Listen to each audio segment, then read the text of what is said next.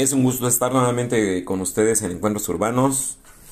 Pues un tema, un tema controvertido, un tema, un tema sumamente complicado, que tiene muchas vertientes, da para muchas, para muchas charlas. Eh, se ha estudiado esta, este movimiento que lo quieren hacer. Eh, filosófico y lo quieren hacer, no sé, tiene muchísimos matices. Entonces, bueno, sin mayor preámbulo, repito, es un tema que me lo han solicitado muchísimo en, el correo electrónico. Entonces, pues bueno, ya, ya nos documentamos, ya tenemos aquí los datos duros, Existe hasta un manifiesto transhumanista de siete puntos. Tiene su teoría, tiene sus objetivos. O sea, no es algo de, de una década. Esto se empieza a gestar por ahí de... Vamos a, a decir que alrededor de los años 60 para no caer en, en imprecisiones. Entonces, sin mayor preámbulo, eh, inicio pues esta, esta investigación.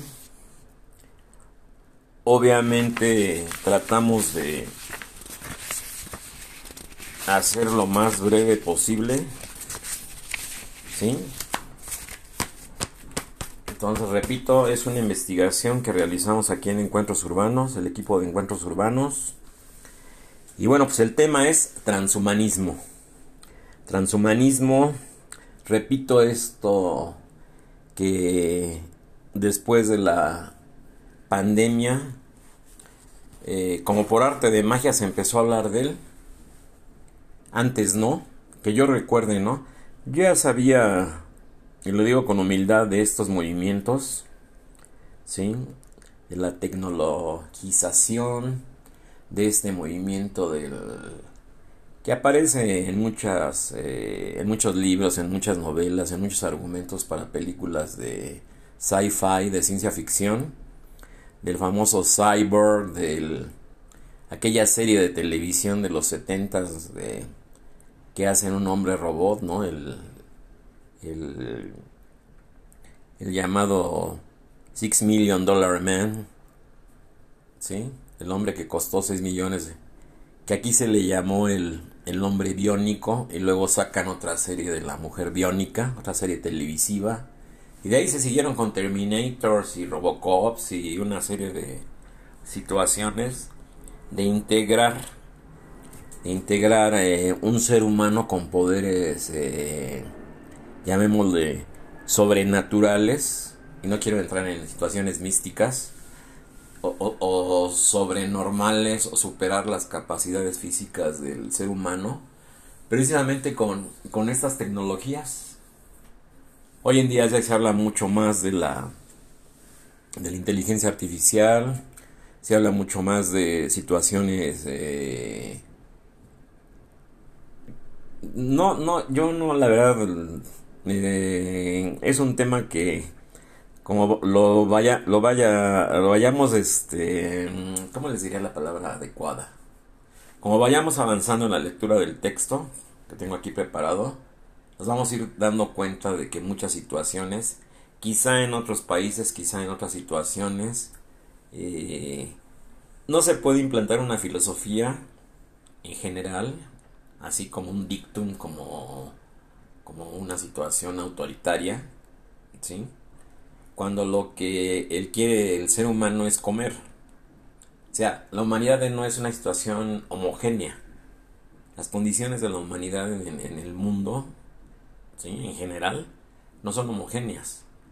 No todos los seres humanos tienen el mismo estatus social, no todos los seres humanos tienen las, las mismas prioridades, que es en donde yo no veo, yo no veo viable por lo menos de aquí a 20, 30 años, esta situación ¿eh? del transhumanismo. Se irán dando cosas, se irán dando situaciones.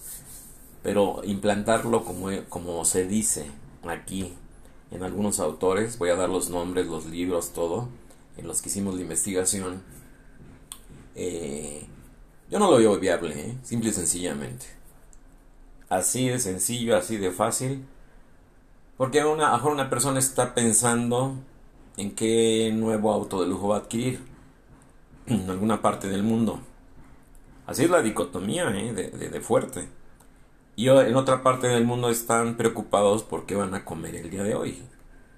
Repito, la, la, la situación real sea, no apartamos de, situaciones de estadísticas, de cifras, o sea, no.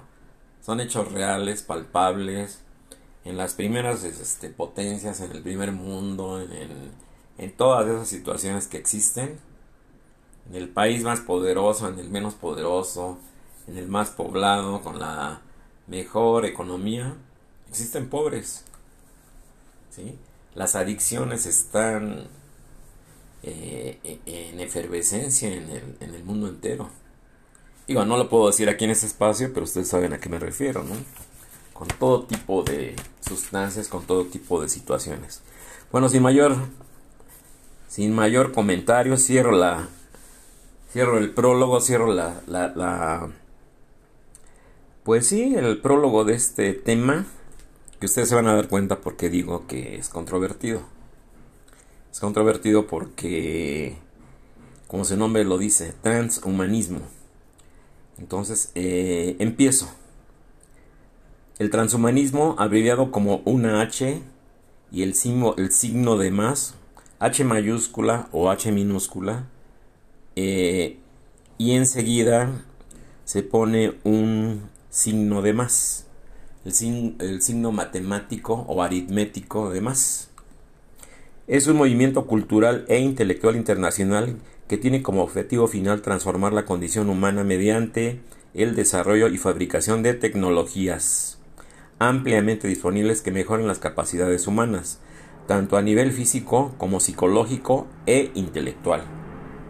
Bueno, ya lo acabo de decir, ¿no? En, los países donde se puede aplicar yo creo que es viable, pero en, los, en la mayoría del mundo como están las situaciones geoestratégicas, geopolíticas, geoeconómicas, pues no sé, esto a lo mejor en los 60 será viable, ¿no? Alrededor del de 1960. Pero en el mundo actual yo no lo veo, no lo veo, no lo veo, eh, sencillamente no, no, no, no, no es una situación a mi juicio, y lo digo con, con humildad, no, no están dadas las condiciones para que se dé esta, esta transformación. Repito, que tiene como objetivo final transformar la condición humana mediante el desarrollo y fabricación de tecnologías ampliamente disponibles que mejoren las capacidades humanas, tanto a nivel físico como psicológico e intelectual. ¿Sí? Los pensadores transhumanistas estudian los posibles beneficios y peligros de las nuevas tecnologías, bueno, ahí ya están advirtiendo, ¿no? Tanto va a haber beneficios como va a haber peligros de las nuevas tecnologías que podrán o podrían superar las limitaciones humanas fundamentales, como también la tecnoética adecuada a la hora de desarrollar y usar estas tecnologías. Estos especulan sosteniendo que los seres humanos pueden llegar a ser capaces de transformarse en seres con extensas capacidades, merecedores de la etiqueta post humano. Bueno. Sí. Es, es un es un movimiento cultural e intelectual, repito, el, transhumanismo. O sea, ni siquiera llega a una, a una filosofía. Tienen su... Tienen su... Aquí lo tengo. tiene su manifiesto transhumanista. Ahorita vamos a llegar ahí. Bueno, continúo. El significado contemporáneo del término transhumanismo fue forjado por uno de los primeros profesores de futurología. Bueno, ahí está ya también la futurología. Fereidom M. Esfandiari, conocido como FM-2030, que pensó en los nuevos conceptos del humano en la nueva escuela alrededor de 1960. De ahí viene esta situación de la, de la futurología, del transhumanismo, ¿sí? Y el concepto de los nuevos, eh, pues la nueva escuela, ¿sí? Para adoptar nuevas tecnologías, ¿sí? Cuando comenzó a identificar a las personas que adoptan tecnologías, estilos de vida y visiones del mundo transicionales a posthumanas. ¿Sí? Pues yo no conozco ninguna, ¿eh? La verdad. Digo que, que rebase la capacidad humana físicamente, bueno, intelectual, pues hay muchos, ¿no? Filósofos, ahí está Einstein, ahí están muchísimos, ¿no? ¿Sí? Max Planck, o sea, no, no sé. Pero aquí se habla de una situación de, de física, intelectual, ¿sí? Psicológica. O sea, es un concepto global. No sé si me expliquen. Esta hipótesis se sostendría en los trabajos del filósofo estadounidense Max Moore, o Moore como lo quieran decir, es correcto, quien empezaría a articular los principios del transhumanismo como una filosofía futurista en 1990 y a organizar en California un grupo intelectual que desde ese entonces creció en lo que hoy se llama el Movimiento Internacional Transhumanista. este señor Max Moore tiene ahí también su, su escuela en California. Y bueno, ellos están tratando de difundir esto a nivel mundial Repito, tienen hasta su manifiesto. Entonces, pues bueno, así las cosas. Continúo. Influenciado por trabajos y obras primarias de ciencia ficción, ya se los había yo mencionado, la visión transhumanista de una futura humanidad diferente ha atraído a muchos partidarios y detractores de una amplia gama de perspectivas. El transhumanismo ha sido descrito por Francis Fukuyama como la idea más peligrosa del mundo. Claro que sí, por supuesto. Imagínense que una máquina o una combinación de máquina o una inteligencia artificial, pues eh, no sé, eh, pues lo más de ciencia ficción que se puedan imaginar ustedes, Que una combinación de hombre, de hombre máquina o una creación del hombre en una inteligencia artificial llegue a, a controlar los destinos de la humanidad, ¿no? Que obviamente sería como lo ha sido siempre, de forma autoritaria, ¿no? ¿Sí? Continuó. El transhumanismo ha sido descrito por Francis Fukuyama como la idea más peligrosa del mundo, mientras que Ronald Bailey considera que es un movimiento que personifica las más audaces, valientes, imaginativas e idealistas aspiraciones de la humanidad. Pues yo creo que primero hay que acabar con la pobreza y con la desigualdad y con las oportunidades, con las enfermedades terminales antes de, emprender todo este, todo este movimiento, ¿no? Repito, hasta en las principales potencias del mundo hay una pobreza que, que ofende, ¿no? ¿Sí? Se decía lo mismo cuando el hombre llegó a la luna, recuerdo, en 69, que dieron la cifra de lo que había, se había gastado el costo del proyecto Apolo Hubo muchísimas críticas, lo recuerdo perfectamente. Que con eso se hubiera sacado de la pobreza a, la tercera parte de la humanidad, que ese dinero se hubiera destinado a otras cosas, que en qué beneficiaba al ser humano la supuesta llegada a la luna, que hoy, que hoy en día está muy cuestionado. Hubo dos misiones, una, una sonda china y una, zona, una sonda, perdón, eh, rusa. Simple y sencillamente alunizaron, que no aterrizaron, lo correcto es alunizaron en el mar de la tranquilidad donde supuestamente había llegado en 1969 eh, los astronautas norteamericanos y simple y sencillamente no encontraron nada. Es lo que yo he leído, es lo, no sé si sea leyenda urbana, no sé si sean mitos geniales, como ahora le nombran, o futurología, como dice aquí, ¿no? No, sé, no sé en dónde encasillar esto. Entonces, pues bueno, ¿Sí? Dice Ronald Bailey, considera que es un movimiento que personifica las más audaces, valientes, imaginativas e idealistas aspiraciones de la humanidad. Algunos autores consideran que la humanidad ya sería transhumana, porque los progresos médicos en los últimos siglos han alterado de manera significativa nuestra especie.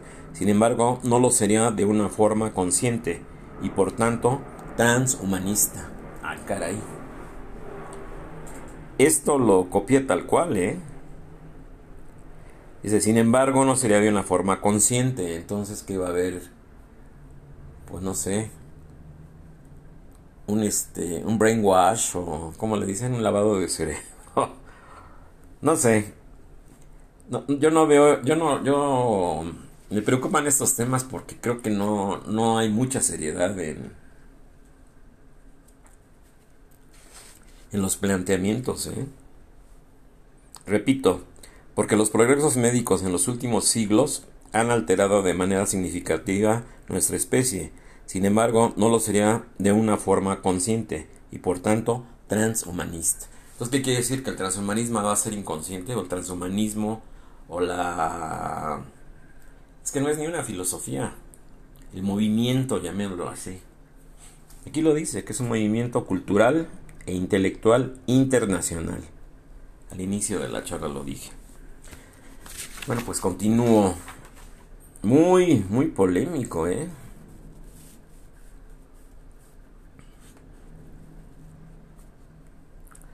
Muy polémico este tema.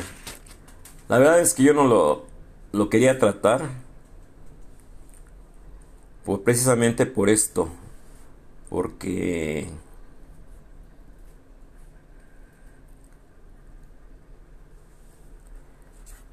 no lo veo.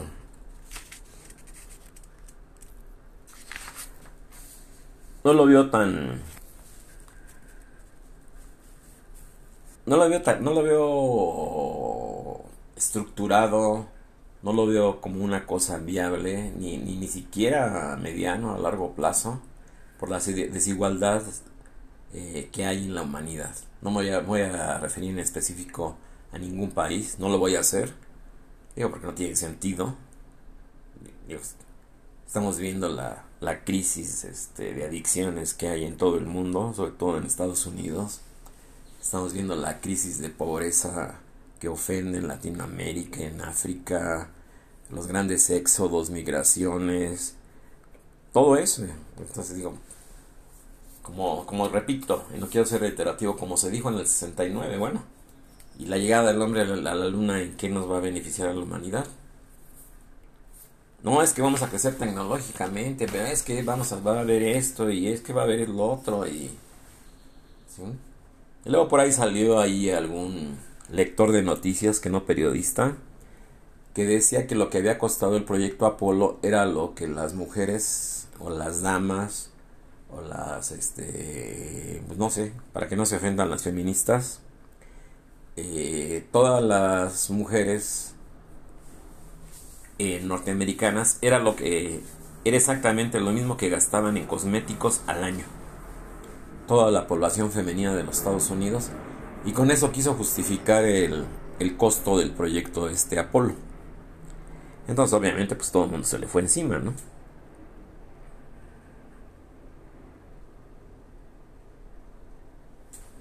Entonces pues Repito, es un tema muy, pero muy controvertido. Dice aquí, el biólogo Julian Huxley es generalmente considerado como el fundador del transhumanismo, acuñando el término en un artículo escrito en 1957. No se tiene una fecha exacta, hay, hay muchos autores, hay muchos escritores, por eso se dice que esto nace o se crea o se, se crea esta corriente que no filosofía, claro, alrededor de los años 60, ¿no? Aquí estamos hablando en específico de Julian Huxley en el año 1957. Pues estamos hablando de hace ya pues, prácticamente 66 años. O sea que ya tiene bastante tiempo.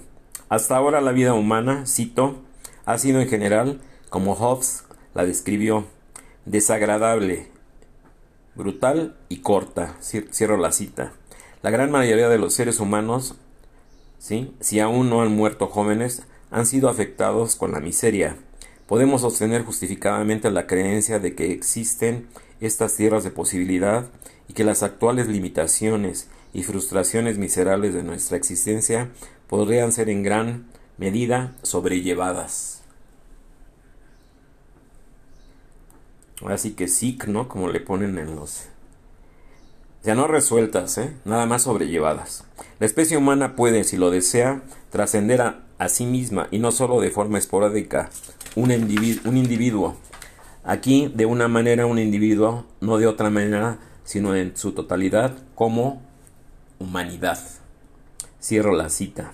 Esta definición difiere, aunque no sustancialmente, de su único uso como el uso común desde los años 80. Las ideas plantadas por estos pensadores fueron explotadas en la ciencia ficción de los años 60, notablemente en la película 2001, Una Odisea del Espacio de Stanley Kubrick, basada en el relato del Centinela de Arthur C. Clarke. Claro, yo creo que eso todo el mundo lo sabemos.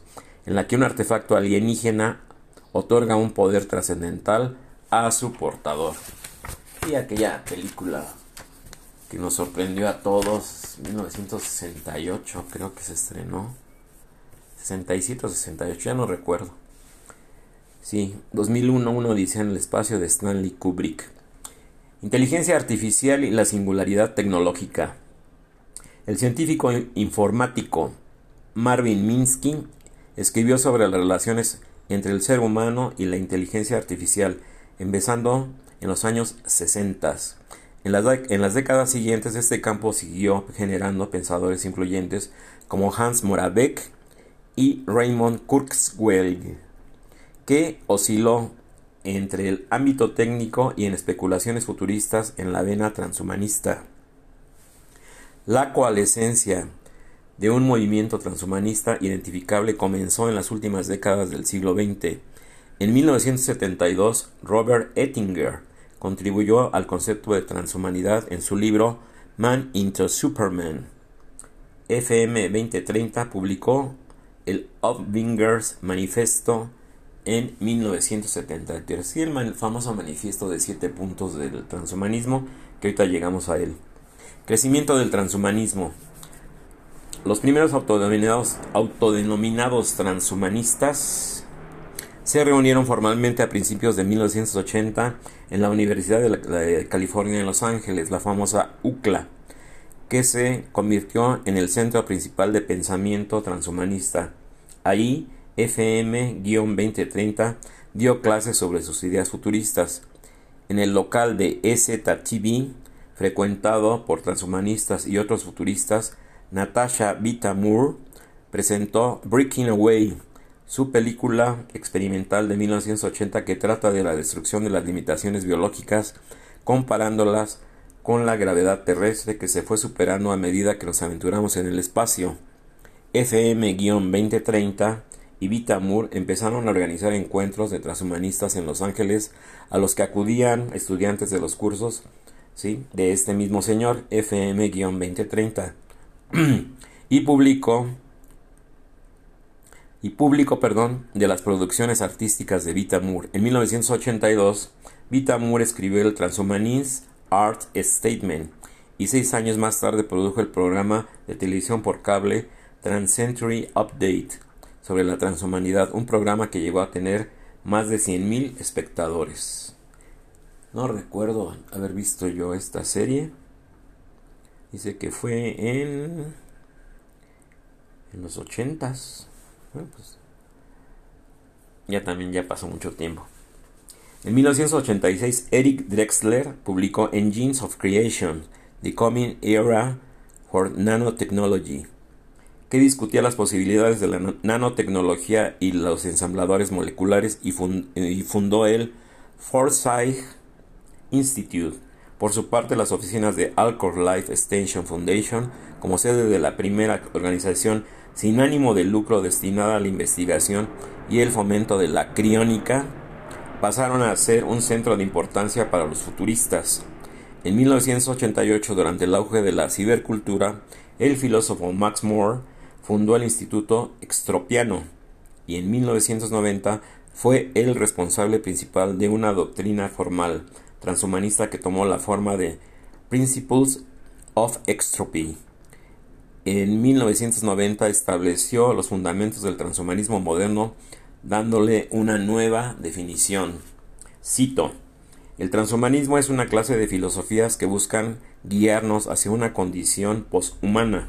El transhumanismo comparte muchos elementos del humanismo, incluyendo un respeto por la razón y la ciencia, un compromiso con el progreso y una valoración de la existencia humana o transhumana en esta vida. Bueno, pues aquí no se, aquí sí, sí no se definió, ¿no? O es humana o es transhumana, ¿no? Repito, y una valor, valor, y una valoración, perdón, de la existencia humana o transhumana en esta vida. Bueno, ahí sí que se defina, ¿no? Este señor. pues sí, porque está... Hay muchas contradicciones, yo encontré muchísimas contradicciones eh, y conceptos no, no claros que no resisten el más mínimo análisis, ¿eh? ¿Sí? En esta vida, el transhumanismo difiere del humanismo en reconocer y anticipar las alteraciones radicales en la naturaleza y las posibilidades de nuestras vidas resultado de varias ciencias y tecnologías. Pero pues lo mismo, ¿no? Dice cuál, cuáles ciencias y cuáles tecnologías. O sea, muy, muy, muy, muy disperso, muy difuso, muy como que sí, pero no, como se decía antes, o no, pero sí, ¿no? En 1998 los filósofos Nick Bostrom y David Pearce fundaron el World Transhumanist Association, WTA por sus siglas en inglés, una organización internacional no gubernamental que trabaja por el reconocimiento del transhumanismo como un objeto legítimo de la investigación científica y la política. En 1999, la WTA redactó y aprobó la Declaración Transhumanista de Transhumanity FAQ, preparado por la WTA, dio dos definiciones formales de transhumanismo. Cito 1. El movimiento intelectual y cultural que afirma la posibilidad y la deseabilidad de mejorar fundamentalmente la condición humana a través de la razón aplicada, especialmente desarrollando y haciendo disponibles tecnologías para eliminar el envejecimiento y mejorar en gran medida las capacidades intelectuales físicas y psicológicas. 2.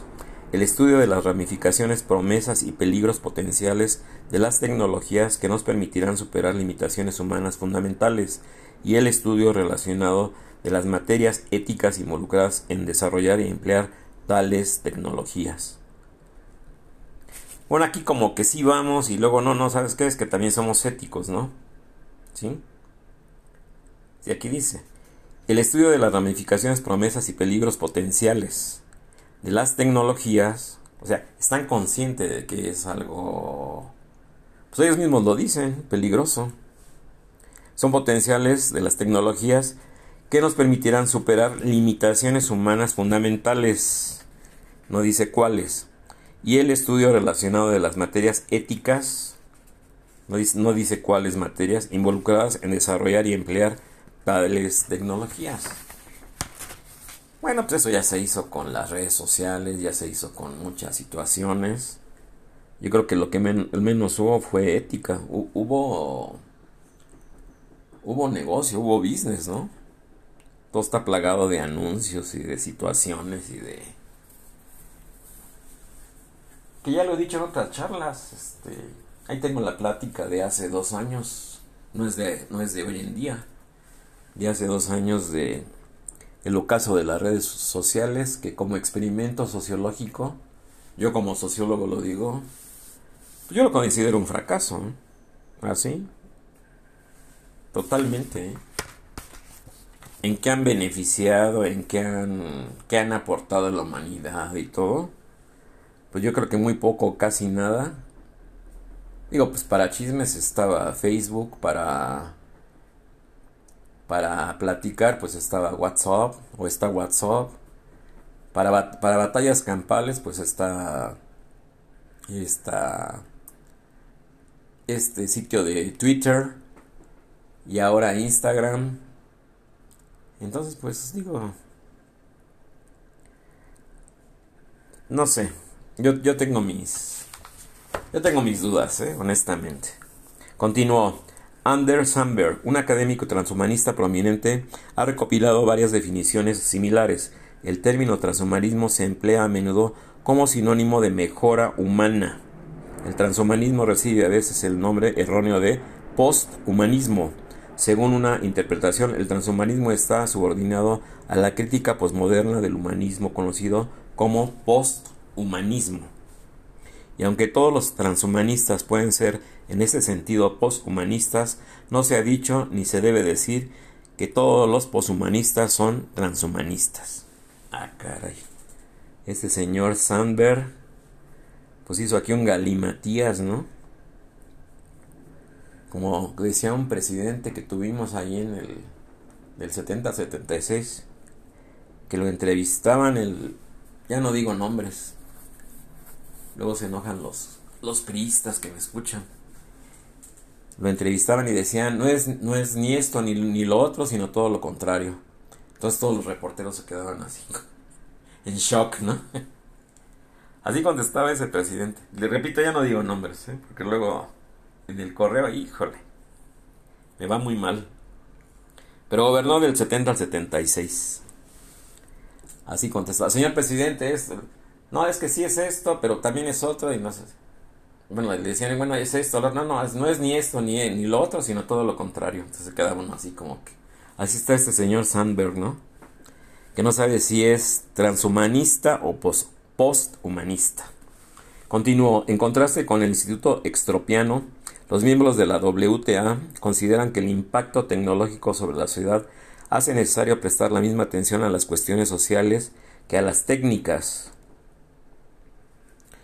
pues impacto, impacto tecnológico, yo solamente lo veo en, la, juventud, en las, en las consolas de videojuego que promueven la violencia, ¿sí? en la ya no socialización, se rompió la red social, la red, pero no las redes sociales, el tejido social más bien. ¿sí? Corrijo, ¿sí? corrijo, fue un lapsus. Se rompió el, el tejido social, entonces ya todo es, como lo he dicho siempre, es intramuros, ya el niño no quiere ir al parque, ya el niño no quiere un juguete, ya no quiere unos bloques para jugar, para echar a volar la imaginación, para divertirse con otros niños. Él quiere un videojuego, él quiere una consola. Lo acabamos de ver, lo acabo de ver, yo visité, varios almacenes de juguetes, entrevisté a muchas personas, a los encargados, a los dueños, a los, a los al personal que atiende al público. Y me lo dijeron, nos fue muy mal nos fue muy mal porque ya no se venden las bicicletas, ya no se venden los famosos Legos, esos cubos para ensamblar. Ya, ya no los quieren, ya los, los, niños, los jóvenes quieren consolas, videojuegos, plataformas, todo esto para, para el juego virtual. Ahí sí vería yo lo que dice este señor, ¿sí? Que el impacto considera que el impacto tecnológico sobre la sociedad hace necesario prestar la misma atención a las cuestiones sociales que a las técnicas. No, pues claro, pues por supuesto, señor. ¿Sí? Señores del Instituto Extropiano, hasta que oigo algo cuerdo, con cordura, que digo, hay que ser este, congruentes también, ¿no? Digo. Y repito, este pasado 30 de abril que en la República Mexicana para los que me escuchan en otros países, eh, se celebró el Día del Niño. Entonces me di a la tarea de, cuando yo había, yo había atiborrado los, las jugueterías y todo, de bicicletas, pero pues ahí, se quedaron. Digo, esa es la fenomenología social que debe uno de hacer como sociólogo. Todo el trabajo de campo y ver de primera mano qué es lo que está sucediendo porque él ya no, el niño ya no quiere aprender a andar en bicicleta, ya no quiere andar en patines, aprender a andar en patines, eh, socializar con, niños de su edad, no estar ahí encerrado en su recámara, eh, con la computadora, con, la consola, eh, en, una situación intramuros virtual que cada vez lo va haciendo más solitario y que cada vez lo, lo va haciendo más llamémoslo así, eh, lo digo con responsabilidad, ¿eh? antisocial, el ya no querer convivir, pues prácticamente ni con los miembros de la familia, ¿no? Ya sería el, epítome, ¿no? De la, de la situación. Bueno, es lo primero de este tema que, que escucho congruentes los, los, señores del Instituto Extropiano. Una preocupación en particular, en particular es el acceso igualitario a las tecnologías de mejora humana. Bueno, lo que yo les decía al inicio quisiera que, digo, y no, no, lo digo peyorativamente, yo quisiera ver que un niño que está en pobreza extrema tenga acceso, no tiene ni luz, o sea, ni energía eléctrica, ni, ni, agua, ni, ni drenaje, ni, no, no tiene, viven sin infraestructura. O sea, digo, en fin, sin comentarios. La verdad es que sin comentarios. Una preocupación en particular es el acceso igualitario a las tecnologías de mejora humana en todas las clases sociales y regiones. En el 2006, una batalla política en el interior del movimiento transhumanista entre el liberalismo libertario ah, y la izquierda liberal ascendente resultó en una reubicación de la WTA en un centro de izquierda de espectro político bajo la dirección de James Hughes en 2006, el, Consejo Directivo del Instituto Extropiano detuvo las operaciones de la organización y declararon que su misión estaba esencialmente completa, o completada, como dice aquí. Esto dejó a la World Transhumanist Association como principal referente del movimiento transhumanista. Bueno, ya lo dije, yo no le veo posibilidades, ya no hablemos a mediano, a corto, ni siquiera a largo plazo por la gran desigualdad eh, social que hay en el mundo, o sea, la injustísima repartición de la riqueza. Y no lo digo yo, eh, lo dice cualquier economista. Digo, una, un economista serio, ¿no? De un charlatán y de esos que demagogos y todo, pues bueno, hay en cualquier país, ¿no? La Humanity Plus o Asociación Transhumanista Mundial es una organización sin fines de lucro que trabaja para promover la discusión de las posibilidades de mejora radical de las capacidades humanas por medio de las tecnologías basadas en la nanotecnología y en la ingeniería genética y en la cibernética, fundada originalmente por Nick Bostrom y David Pierce en 1998. El blog temático transhumanista de Sultan Itzman está en medios mainstream como Psychology o Psychology Today o The Huffington Post. El primer transhumanista miembro electo de un parlamento es Giuseppe Battino en Italia. Bueno, mira, ya tienen hasta, hasta un parlamento. En 2017, el Penn State University Press, en cooperación con el filósofo Stefan Lawrence Sorkner y el sociólogo James Hughes, estableció el Journal of, of Posthuman Studies o Studies, con la primera revista académica dedicada explícitamente al poshumanismo, con el objetivo de aclarar las nociones del poshumanismo y transhumanismo, así como comparar y contrastar ambos. O sea que ya no se ponen de acuerdo entre, entre ellos mismos, ¿no? O sea, quién es transhumanista y quién es poshumanista. Entonces, bueno, ya, ya hay una, un antagonismo interno y una situación de pues como siempre se da, ¿no? De, de, quién eres tú y quién es yo, quiénes tenemos más seguidores, quiénes tenemos menos seguidores, quiénes tenemos la verdad y, quiénes, y quiénes no, no tienen la verdad. Lo que siempre sucede, ¿no? Pues yo esta revista, Journal of Posthuman Studies, como la primera revista académica dedicada explícitamente al poshumanismo con el objetivo de aclarar las nociones de poshumanismo y transhumanismo, así como comparar y contrastar ambos. Perdón por el lapsus. Bueno, por fin llegamos al manifiesto, al manifiesto transhumanista. Al manifiesto transhumanista Digo, eso sí, ya sería el colmo, ¿no? Que no tuvieran una un manifiesto, ¿no? La primera declaración transhumanista fue formulada por FM-2030 en el Upbingers Manifesto en 1973 como una visión optimista del futuro y una referencia a la idea política de que ni la izquierda ni la derecha realizarían los cambios necesarios en un futuro positivo. Bueno, pues aquí están hablando de situaciones políticas, ¿no? Geometrías políticas. Digo, porque hoy en día ya existe centro izquierda, centro, centro derecha. Pues hay miles ya. ¿Sí? Bueno, en el 73 ni, ni idea de que fuera a existir el, el neoliberalismo, ¿no? Milton Friedman todavía estaba quizás ahí gestando sus, sus teorías, que gana el Premio Nobel de Economía en 1976, Milton Friedman, con su teoría eh, del, del neoliberalismo.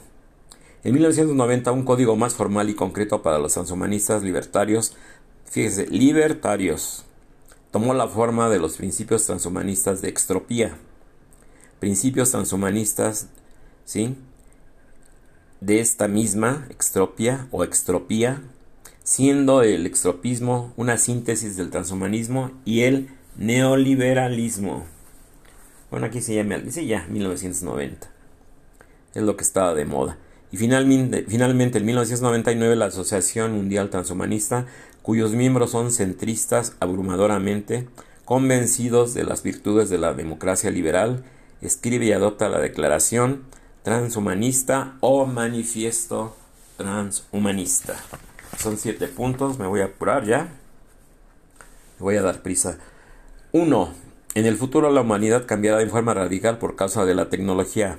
Prevemos la viabilidad de rediseñar la condición humana, incluyendo parámetros, parámetros tales perdón, como la, lo inevitable del envejecimiento, las limitaciones de los intelectos humanos y artificiales, la psicología indeseable, el sufrimiento.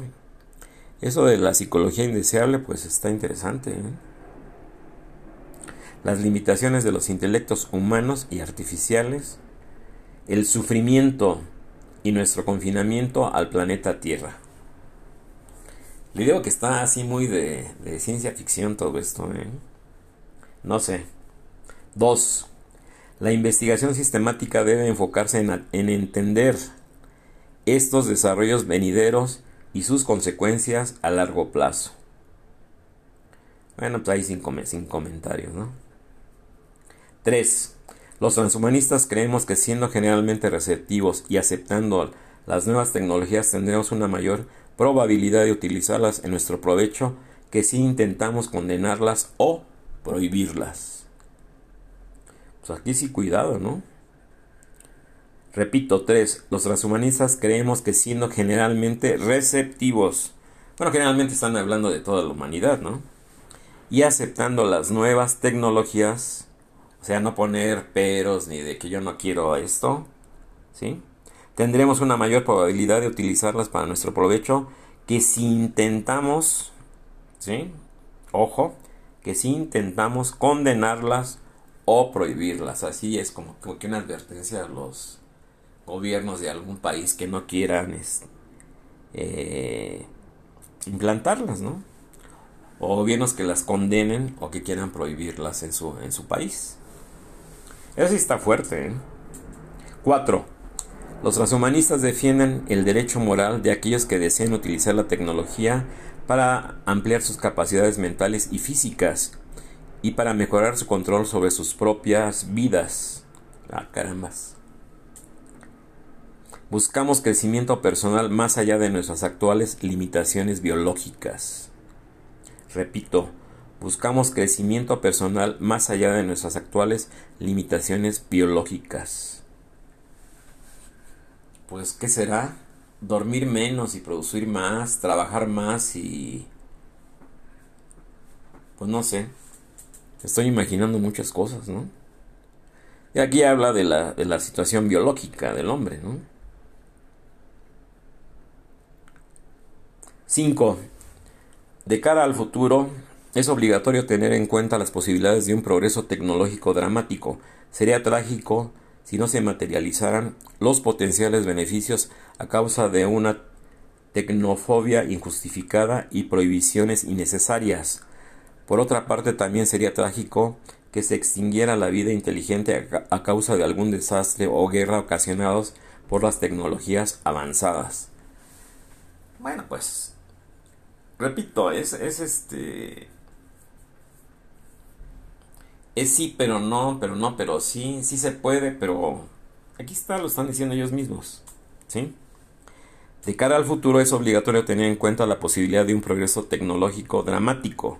Sería trágico si no se materializaran los potenciales beneficios a causa de una tecnofobia injustificada y prohibiciones innecesarias. O sea que es, sí o sí, ¿no? O sea, no es de que quieras, o sea, es sí o sí. O sea, ya son medidas de toque autoritario. ¿sí? Por otra parte, también sería trágico que se extinguiera la vida inteligente a causa de algún desastre o guerra ocasionadas por las tecnologías avanzadas. Bueno, era lo que les comentaba al principio de la charla, ¿no? Yo ahí sí sería, pues más que paradoja, sería un, como dirían los iniciados, ¿no? No puedo mencionar la palabra, pero sería eh, Mejor voy a utilizar eh, términos deportivos. Sería un autogol de que una, una tecnología avanzada extinguiera la vida inteligente a causa de algún desastre o guerra. Pues ellos mismos lo dicen, lo reconocen, ¿no? Casi, casi como se dice coloquialmente en, México, es un volado, ¿no? Es un volado de esos con la moneda, ¿no? aquellos de águila o sol o de cara o cruz, ¿no? De que arrojan una moneda y que es cara o cruz o águila o sol, como se dice aquí en la República Mexicana. 6. Necesitamos crear foros donde la gente pueda debatir racionalmente qué debe hacerse y un orden social en el que las decisiones serían puestas y puedan, fíjense, puestas y puedan llevarse a cabo. No, pues eso sí está en eso sí lo dudo, ¿eh? De este manifiesto. Repito, 6. Necesitamos crear foros donde la gente pueda debatir racionalmente qué debe hacerse y un orden social en el que las decisiones serias... Pues nada, digo, eso de llevarse a cabo y todo eso. Han trabajado en años en hacer a la sociedad del mundo totalmente apática y apolítica.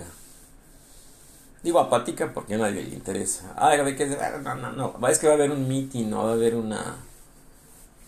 Yo aquí donde vivo, ahí ponen carteles de que va a haber juntas en el parque a las 5 de la tarde para ver las situaciones de la colonia, de los vecinos, de las mejoras, de. Nadie va. Yo fui una vez y vi que no había quórum, que no había convocatoria, que no. Bueno, los mismos que estaban ahí no, no sabían ni qué. Yo les planteé, llevaba yo ahí una lista de situaciones, me la recibieron y me retiré. O sea, repito, eh, esto es así como que de sci-fi, de ciencia ficción, porque no, no está, está basado, está pensado como si la humanidad fuera igual, homogénea, ¿sí? Siendo que en la realidad es totalmente lo contrario. Es totalmente heterogénea, es totalmente diferente en cada país. Bueno, en cada país, en cada estado de ese país, hay diferencias. Que porque tú eres del norte, porque tú eres del sur, que porque es Sudamérica, que porque es Norteamérica, que porque es África, que porque es este, la comunidad europea, que porque es la India, que porque es China, que así. ¿Entienden? Entonces, ¿qué sucede aquí? Las ideologías, ojo, aquí en ninguno de los puntos, ya voy al 7, ha mencionado las situaciones eh, religiosas, ¿eh? Y de chiste. O sea, ellos piensan que con, la tecnología van a desplazar las creencias, todo lo que es las bases que están muy muy fuerte en la mentalidad de la gente, ¿no? Digo, ya no, ya no digo qué religiones, por, por no meterme camisa de once varas, pero cuidado también con eso. ¿eh? 7. El transhumanismo defiende el bienestar de toda conciencia.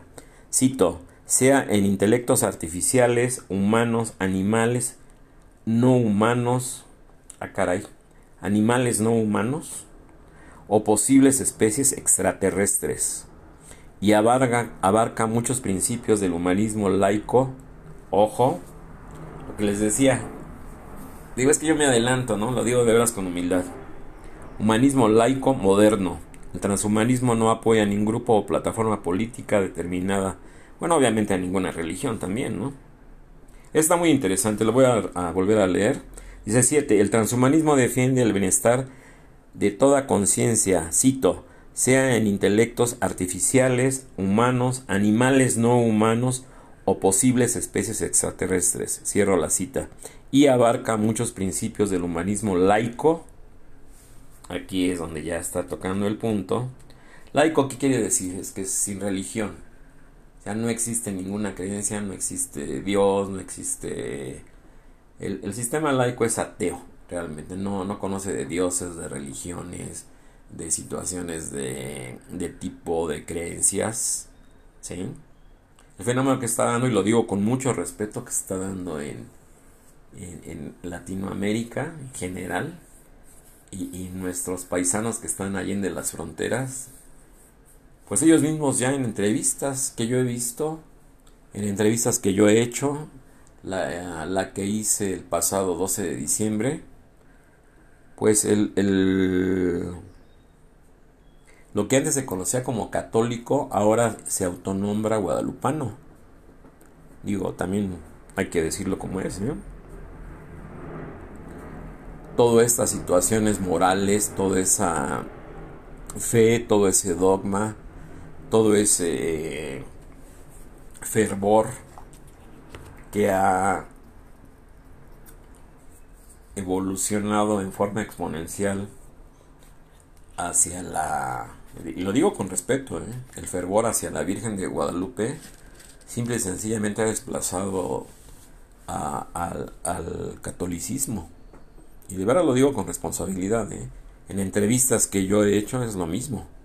Todo el mundo me dice, no, no, eso yo ya no. Yo ya soy guadalupano, yo ya, yo ya pues ya este... Yo, yo quiero a mi, a mi morenita del Tepeyac. ¿Sí? Entonces, pues bueno, ese es el manifiesto del transhumanismo. ¿Sí? Es un sí, pero no, pero no, pero sí. Está sentado, yo como constructor lo digo, en, en unos cimientos muy débiles. Como que en el a ver si la gente accede, a ver si el gobierno quiere, a ver si Repito, y lo digo de veras con como es, ¿eh? Eh, mucha gente, muchísima gente que yo conozco, está dejando las redes sociales y está volviendo a la comunicación de viva voz. Eh, ahí en las redes sociales hay un éxodo, éxodo así. Simple, simple la, la, gente ya lo dejó, ya son... Esto tuvo su auge, este experimento sociológico tuvo su auge y perdió más adeptos cuando surgió el problema este con precisamente con Facebook con Mark Zuckerberg que se vio envuelto en problemas legales porque estaba compartiendo datos confidenciales de los suscriptores o seguidores o no sé qué terminología utilizar eh, y sigue ahí en problemas legales y lo que ya fue el colmo de la desconfianza aquella famosa entrevista donde la, el reportero la reportera, ahí la pueden buscar en YouTube, ahí está, ¿eh? Entrevista donde Mark Zuckerberg tiene tapados con con tape, con masking tape o con tela adhesiva, algo así, el micrófono y los lentes de su laptop. probablemente él ya se, se sabía hackeado, ¿no? o temía un, hackeo, no sé. Entonces le pregunta la, la reportera que por qué tiene tapados el micrófono y el lente de su laptop. Y él se sale por la tangente, no le responde y empieza a sonreír y empieza a hablar de otra cosa. Muy hábil, ¿eh? Bueno, aquí por último les voy a... Es una... Es una flecha apuntando hacia arriba, ¿sí? De las etapas de, del, del transhumanismo. Es una flecha eh, apuntando hacia arriba, imagínensela. Una flecha así. En la parte más baja de la flecha dice universo inanimado. En, la, en la siguiente etapa hacia arriba, o en el siguiente escalón, vamos a llamarlo así, como si fuera una escalera, vida no consciente. En la, en la superior siguiente, humanidad. En la siguiente es la transhumanidad. Y en la punta de la flecha está la posthumanidad. Aquí lo tengo en mis manos. No hay mucho realmente de transhumanismo. Digo, lo que sigue no vale la pena leerlo. La verdad es que, repito, es un sí pero no, un no pero sí. Quizás, tal vez, veremos, como decía por ahí, un cómico. ¿Sí? Entonces, pues bueno, con esto concluyo a todos los que me solicitaron el tema. Pues ahí está. Ahí está que se habla del transhumanismo, que se habla de muchas cosas. Honestamente, repito y lo digo con muchísima responsabilidad, no lo veo yo viable en este momento de la humanidad, no lo veo yo viable en esta situación de pospandemia, no lo veo yo viable por la los hay muchos diferenciales económicos, socioculturales, eh, aquí ya hablan de la situación laica, que solamente en el laicismo podría ser viable este, este proyecto del transhumanismo. Las religiones, eh, cuidado, ¿eh?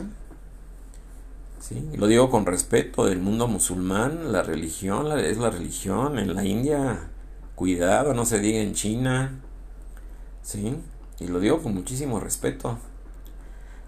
Ya les platiqué cómo les fue a estos franceses de la revista satírica Charlie Hebdo por, por caricaturizar y humillar a, a Mahoma, ¿eh?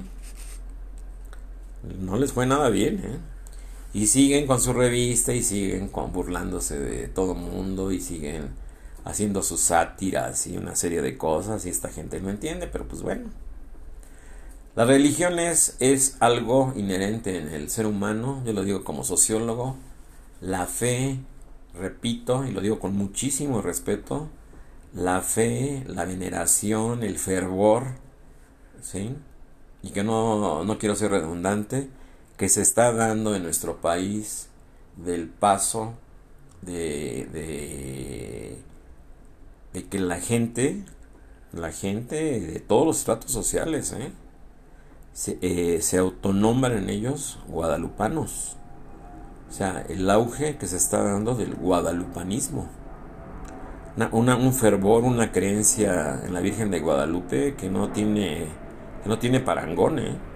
de veras. Y lo digo, lo repito con muchísimo respeto. Ya, ya tengo una plática sobre eso. El año pasado, el 12 de diciembre, lo hice. Y bueno, para los que lo quieran escuchar, adelante. Pues con esto concluyo el tema de transhumanismo. Ustedes tendrán la mejor, el mejor este, corolario, el mejor eh, resumen. Tema muy controvertido, de veras, pero muy controvertido. Pero así es. Bueno, pues yo me despido y hasta el próximo encuentro. Muchas gracias.